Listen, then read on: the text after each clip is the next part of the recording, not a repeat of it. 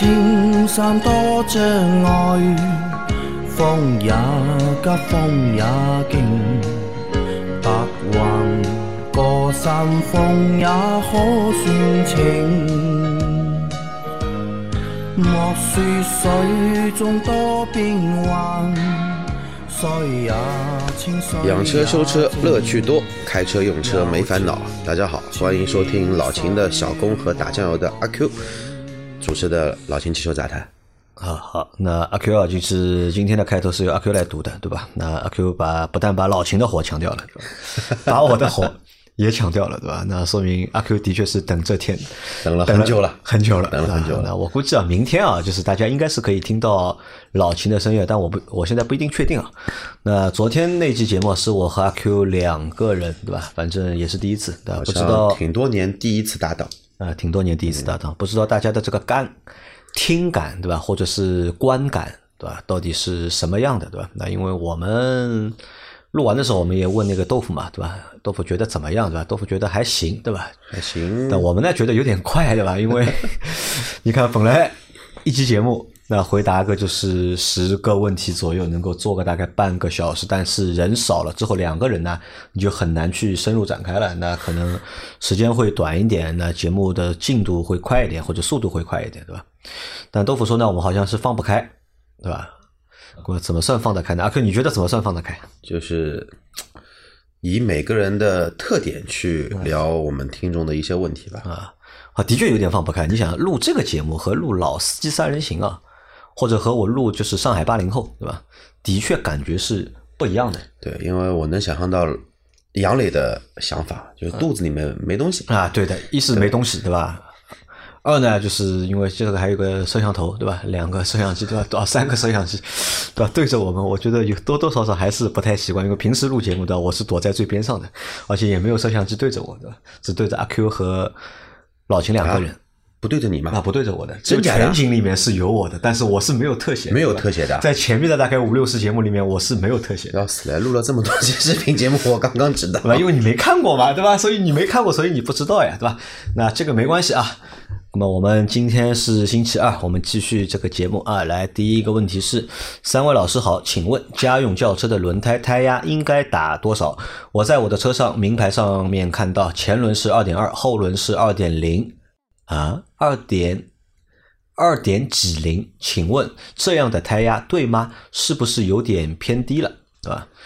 那可以般就是胎压我们打多少？照你说的名牌上的这个胎压，肯定是偏低的。嗯，然后老秦上面其实有回复嘛，一般的话二点二到二点五之间，基本上的话我会打到夏天会打到二点三到二点四，嗯，那个冬天会打到二点五。二点五啊然后因为我的车的话一般都是一个人开，所以说我的后轮胎跟前轮胎一般是一样的，啊，你是一样的对吧？都是二点三左右，是我比较喜欢开的一个那个胎压值。啊，如果拿但好像一般我们都会把后轮胎的胎压比前轮胎胎压打的稍微高那么一点点。因为后轮的话呢，因为它有更多的一个什么呢？就是说后排如果坐了乘客，它会负重。嗯但我的车的话呢，基本上后排很少很少会坐人。嗯，好的啊，那你这个二点二呢，那么是稍微低了一点。那正常情况下都是二点四，对吧？或者是二点零，对吧？你是什么车啊？它后轮为什么要打二点零？不，它不是二点，是二点几零。二点那可能是二点五零，对吧？二点四零，对吧？不肯定，应该不不太可能是二点零的。而且一般的话呢，就是说按照现在的一个车辆的话呢，它会给你一个空载、半负载、嗯半负载满负满负载嗯三个胎压建议。然后这个就根据根据每个人实际情况的需求啊，去打这个胎压。去调整一下。啊，好的，来，好，这条比较长啊，来，你来吧。三位老师好，今天车子被堵在一个角落，着急用车，就强行从一个较高的马路牙子下来了，车速很慢，但前后轮下来都发出很大的咣当声，应该是磕底盘了。到平地观察了一下，后备箱的下护板卡碎了几个固定孔，护板隆下来了一半，后保险杠下面蹭花了，后排气管最大扁屏的那部分彻底刮花了，不知道里面是不是三元催化。前面因为角度的问题看不清里面情看不清里面的情况，不过目前没有发现漏油。请问下三位老师，一这种磕碰底盘对前部造成特别大的伤害吗？二后备胎槽下方护板孔位坏了，这个护板还有什么办法加固安装回去吗？新款雷雷不想去 4S 店，那就那边卡扣坏了，估计让换整个护板，能用这个还尽量想用。谢谢老师解答，祝节目越办越好。啊，那雷凌对吧？硬下马路牙子啊，把底盘给刮掉了，对吧？所以这个是这个是代价，对吧？对，首先先回答他前面的一个几个小的那个点吧。那个排气管后包那块的话呢，它是一个消声尾骨。嗯，那个的话呢，如果有一些变形、有一些蹭花的话呢，理论上不会影响使用，只要你没有被蹭出来一个洞，或者说就可以了。那个排气的尾筒这一块嘛，没有大的变形，它不会影响你整个的一个叫气流一个通畅性，不会有问题的。第二的话呢，那个地方是没有三元的，三元的话呢，一般是安装在。那个排气管的头段这一块，而且是所有的排气管都会在头段这一块装三装三元。你那车的话呢，也是一样的，所以说尾部这一块是没有三元的，这是第二个问题。而且后部一般蹭的话呢，不太会有漏油的情况，嗯，不太会有漏油的情况。你指的那个咣当一下，多数是什么呢？是你车子下来那一瞬间，减震器发出的声音，加上你的排气管跟你的下护板。配合出发生了这一个美妙的咣当的声音，咣当的一个声音，啊，所以啊，就是，但它我觉得也会有点问题，对吧？因为像这种小车啊，我觉得尽量不要去停在就是人行道上，或者不要停在上街沿上面，对吧？因为你下来的话会比较难一点，对吧？如果你是个 SUV，对吧？底盘比较高的话，那你问题不大，但小车的话，这个的确是问题。我自从选择了改装美容的不归路，嗯，现在开车从来不爬马路牙子啊，除了开七幺八那一段时间爬过几次，之后就再也没有爬过。好啊，然后老秦的回答是底盘下方剐蹭啊，如果护板断裂，应该是要更换的。如果不想更换，可以看看能不能烧一下塑料焊补一下。后部的排气管扁平部分是消音鼓，对吧？不是三元催化啊。那这个和阿 Q 的回答是一样的。表面是一层防锈层，对吧？刮花了以后比较容易生锈，但是没办法补救的，因为排气管是高温件，也不能喷漆啊，所以这个东西是补不了了，对吧？刮花了只能刮花了。嗯，好，在下面一条。各位大佬好，我的雷凌双擎后轮吃胎啊，做过四轮定位，后轮的参数错误，在网上也找不到可调摆臂换，对吧？请问还有什么方法解决吗？我还有一辆二零零七年的沃尔沃 C 七零，跑了不到十万公里，现在变速箱有问题了，对吧？是五 AT 的，可以改沃尔沃的六速变速箱吗？这车什么都好，就是油耗很高，保养到位，现在就变速箱在任何速度。都有抖动啊。首先说那个雷凌的后轮吃胎吧。嗯。那后轮吃胎就证明什么呢？证明你的一个后轮的一个几何位置不是出厂的一个标定，肯定是有有些问题的。那无非就两种可能吧。一种是在两种可能前，先要排除一下你这辆车是否有过大事故。嗯。后不是不是会有重大的一个追尾事故？如果说后面有追尾事故的话呢，是有些车辆怎么调都调不到它的一个标准的四轮定位的，这个是那个第一点。第二点的话呢，网上找不到可调的摆臂，其实这个不一定要换，要买那一种可调摆臂，嗯，要看一下你什么呢？看一下你后轮上面的一些摆臂的衬套是不是有一些老化，因为你没有说你的公里数嘛，摆臂衬套是橡胶的，老化之后的话呢，其实跟前轮一样。上周有个听众就是去做了四轮定位，做好之后才发现那个叫什么呢？前衬套坏了。嗯，那你就别做了嘛。其实道理是一样的，这两块能解决掉，那你就是说再去做一个四轮定位。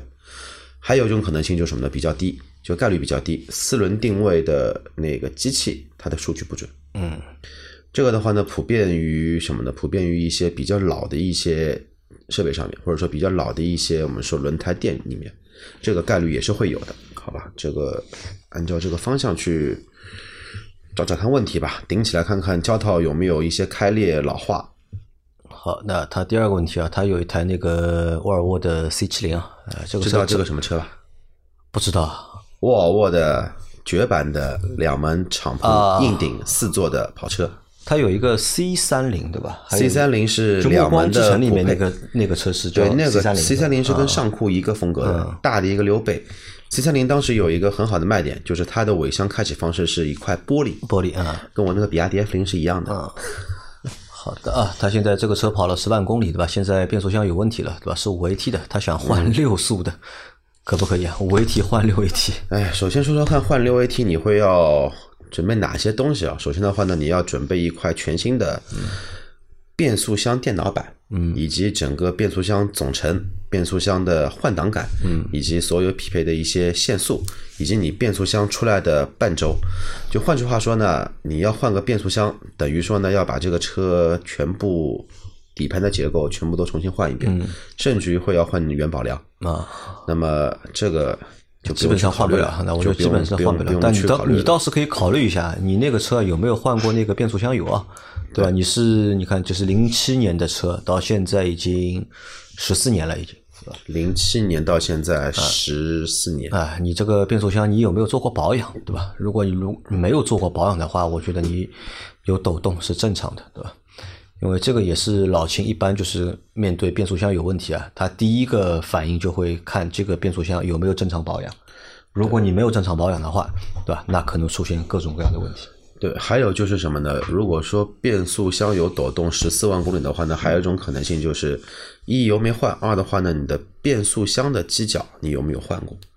毕竟十四年了，嗯，那个变速箱的机脚它其实也是一个橡胶垫嘛，它老化之后的话呢，也会有一些前后的一些矿料，会有那一种类似于像顿挫的这种感觉啊，就和发动机的机脚性质是一样的，对吧？是一样的。如果你没换过的，也会有抖动的感，觉。对但是一般的话呢，发动机机脚会老化了比那个变速箱的机脚来的要早很多。啊，好的。如果说你换了油，机脚也换了，这个车还是想继续开的，还有这个问题的话呢，那就只能去先查一下变速箱到底里面有没有什么问题。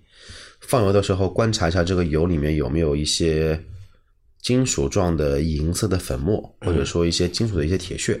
如果说没有，那就换个油就行了。如果说有的话呢，最好还是打开来看一下。啊，好的，来再下一条。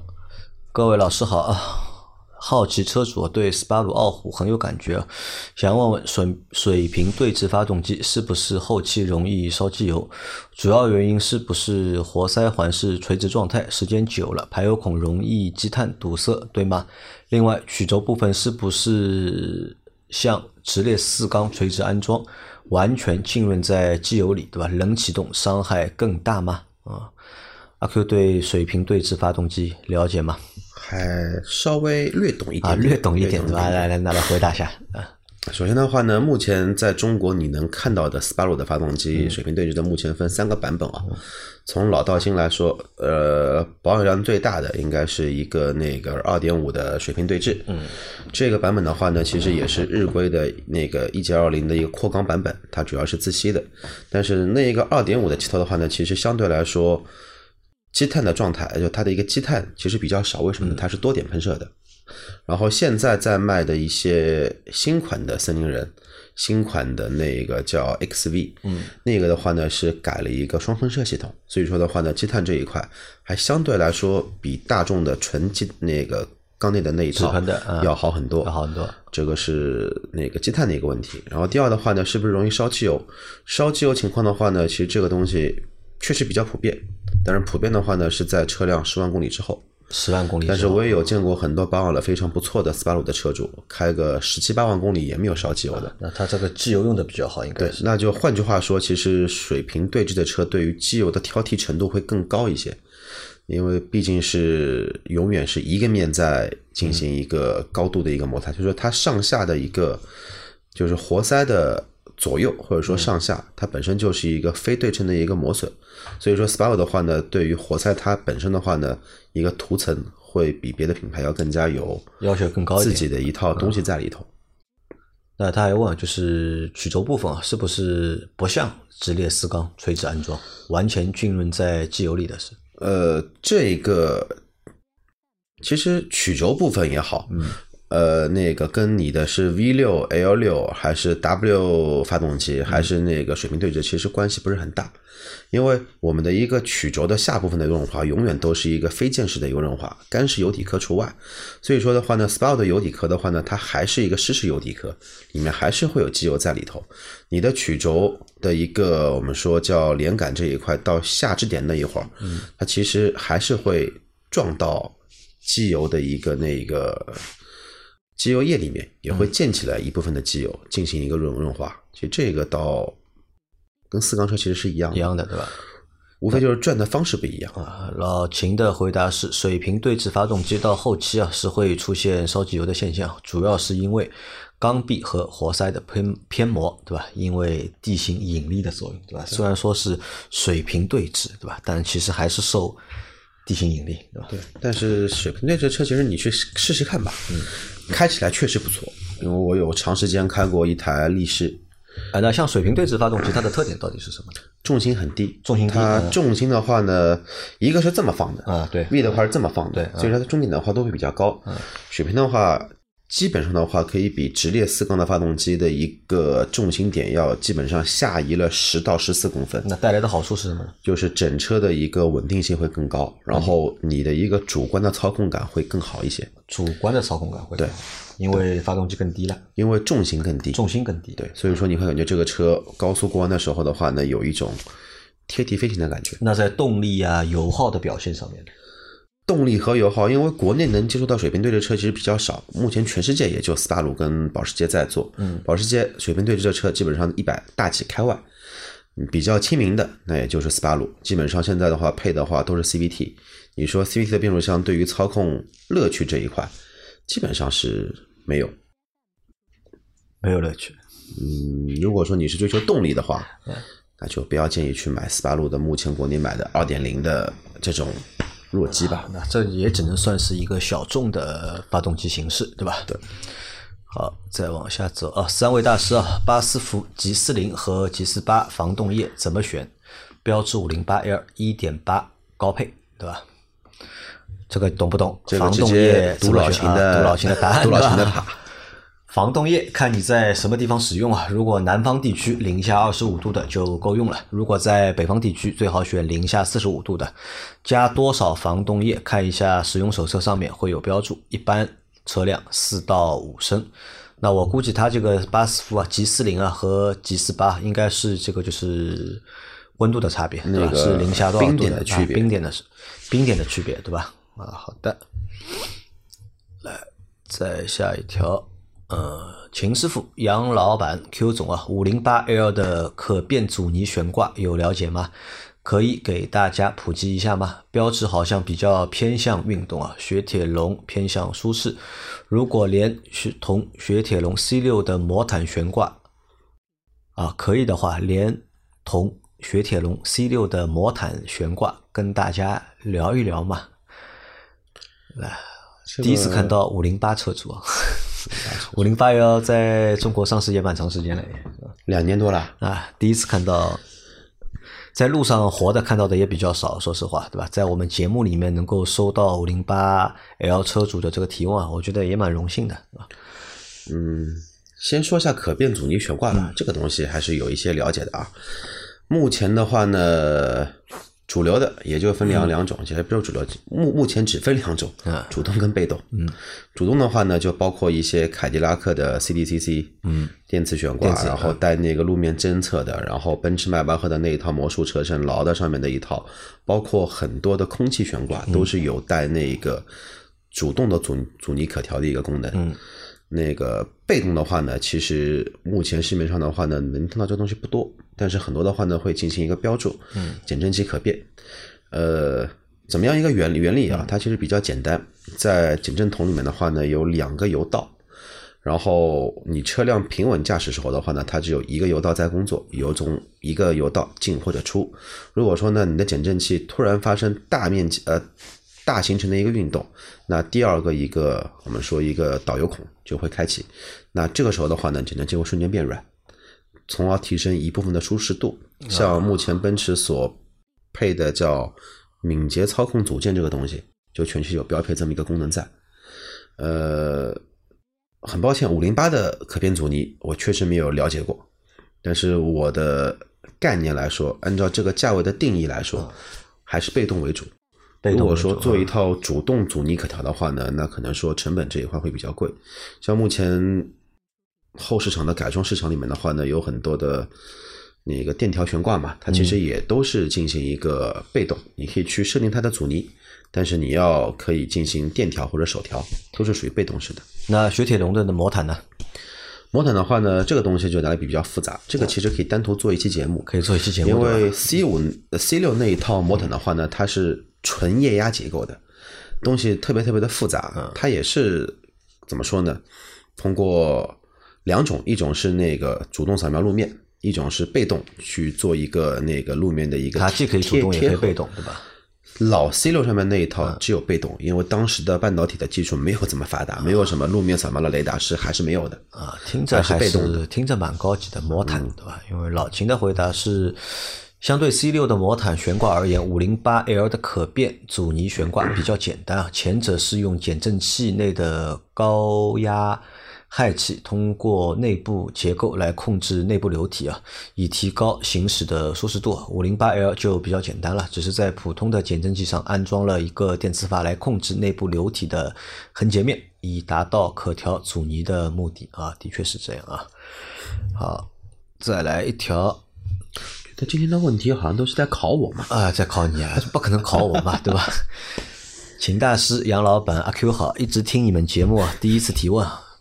昨天新提了本田 CRV 1.5T 啊，好奇提车后打开机油盖，背面有泡沫状的东西啊，机油尺拉出来没有异常，一直关注网上报道的本田机油门事件，所以担心后期会不会发动机机油乳化增多等现象。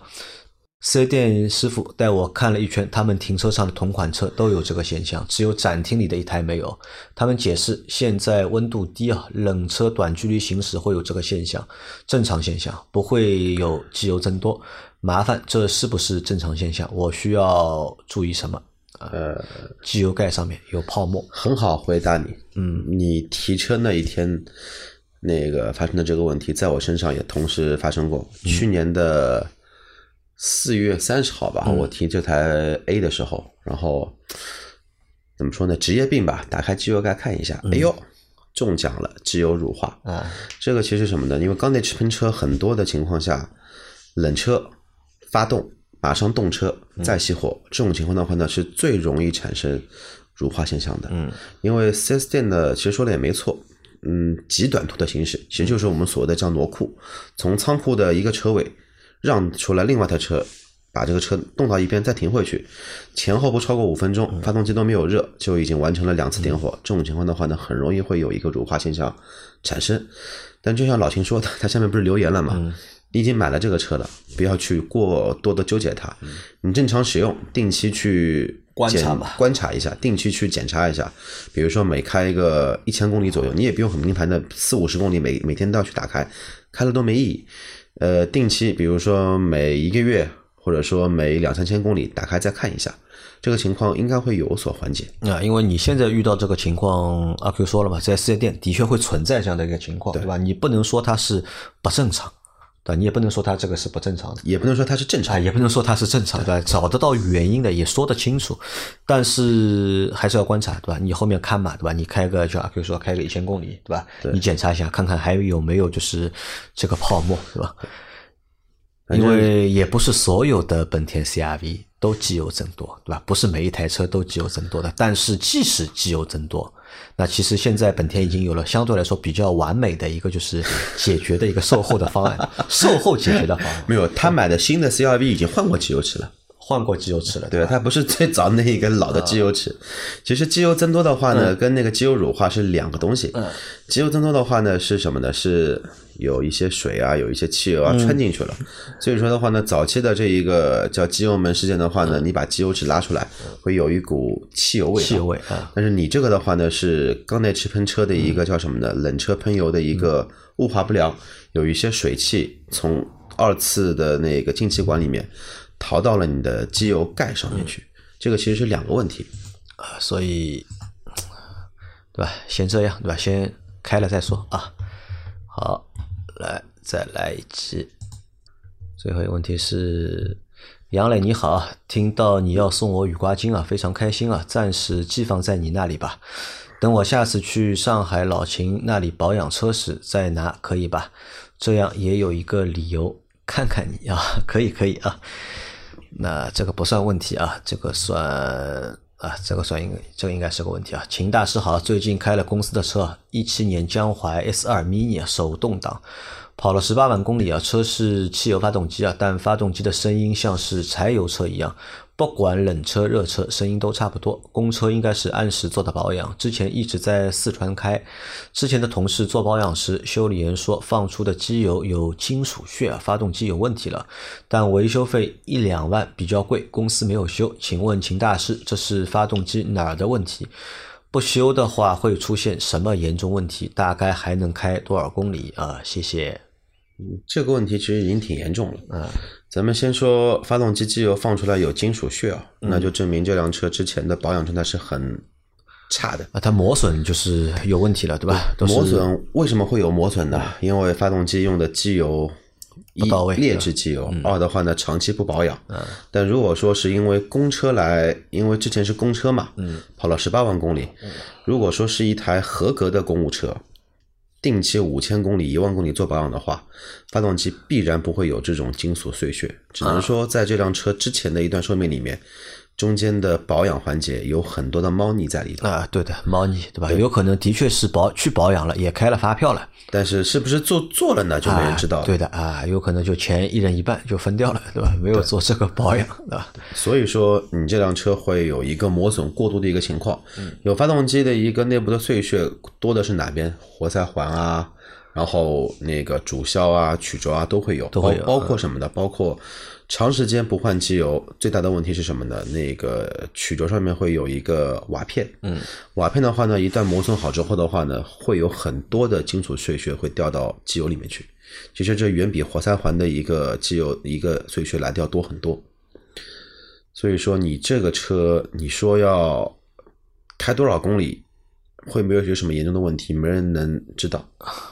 说罢工可能就罢工了，对吧？但是可能也不知道到底要花多长时间。但是要修个一两万呢，我觉得应该没有这么贵，因为这个车子你现在去卖的话，大概也就能卖个两万多块钱。呃，阿 Q，我问你个问题啊，就是发动机，就是柴油、汽油发动机的声音和柴油发动机的声音有什么区别吗？呃，找个机会给你听听看，谁更啊谁更好听？不要找个机会，你每天都开车嘛，嗯，那个碰到这么多卡车、公交车都柴油的，啊，那个就是柴油机的声音，就他们的声音会比汽油发动机的声音更响要，更加的雄厚一点，更加雄厚一对，更吵一点。更吵一点，对吧？然后汽油机的话呢，它的工作的一个我们说噪音这一块的话呢，先天就比柴油机来的要低，因为一个是火花塞点火，一个是爆燃，嗯，呃，柴油对对压燃，柴油机的话是压燃，压燃的话工况必然比那个汽油的一个点火的工况来的要更恶劣，恶劣，所以说它这个噪音噪音会更大。而且的话呢，柴油的话它有一个高压泵，嗯，它的喷油压力的话，现在一般能做到差不多是，汽油的话现在最大的应该是二百五十帕的一个缸内直喷，柴油的话呢，基本上是它的加再翻一个倍，就比汽油的压力更大，倍还要再？高很多。啊，好的，最后老秦的回答是：发动机工作噪音大，不是发动机磨损老化，就是机油问题啊，直接点出了问题的根本啊。所以你这辆车如果说是退役给你开了，啊，那我建议你还是换一台车况好一点的。还是换但如果说这辆车只是你的公务车，那尽量也不要去开它，因为很有可能会中奖。嗯，好的啊，那我们今天的这期节目啊也到这里啊。大家有任何关于养车、用车、修车的问题，可以留言在我们节目最新一期的下方，我们会在下周的节目里面一一给大家解答。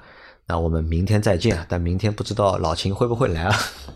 老秦应该会，老秦还是小伙子。啊，大家猜一猜吧，好吧？老秦明天老秦来不来？其实有一点可以肯定的说，要他听我们这两期的节目。啊如果他觉得实在听不下去了啊，他明天不管他好不好，他都得来。啊，万一他觉得蛮好的万一蛮好嘛，他觉得哎，我们把他取代，他更加回来。啊，好，那我们明天再见，拜拜。拜拜。